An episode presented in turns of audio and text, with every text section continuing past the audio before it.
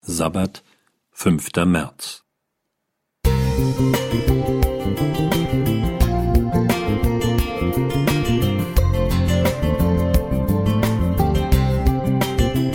Ein kleiner Lichtblick für den Tag.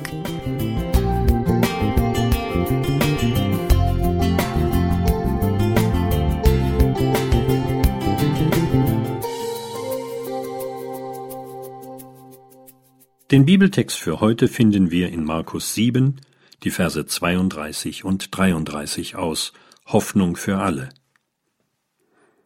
Dort wurde ein Mann zu ihm gebracht, der taub war und kaum reden konnte. Man bat Jesus, dem Mann die Hand aufzulegen und ihn zu heilen. Jesus führte den Kranken von der Menschenmenge weg, er legte seine Finger in die Ohren des Mannes und berührte dessen Zunge mit Speichel. In Corona-Zeiten hätte der Taubstumme keine Chance gehabt.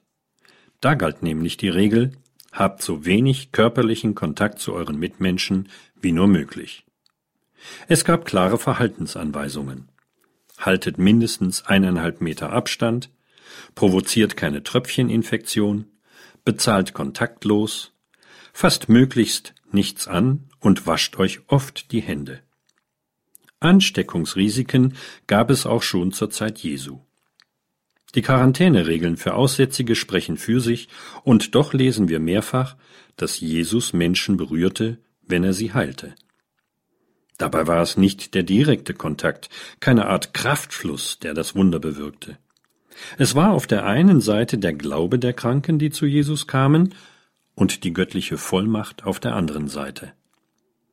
So wird uns berichtet, dass Jesus den Knecht eines römischen Hauptmanns über eine große Distanz hinweg heilte, als dieser krank zu Hause lag. Jesus spricht anschließend von dem großen Glauben dieses Heiden. Jesus kann immer und jedem helfen, so oder so. Das gilt bis heute. Ich denke, dass jeder in den vergangenen zwei Jahren gespürt hat, was Distanz in uns auslöst. Uns fehlt etwas und wir merken, wie wichtig menschliche Nähe ist. Nur in der unmittelbaren Nähe erleben wir verbale und nonverbale Kommunikation in ihrer ganzen Tragweite.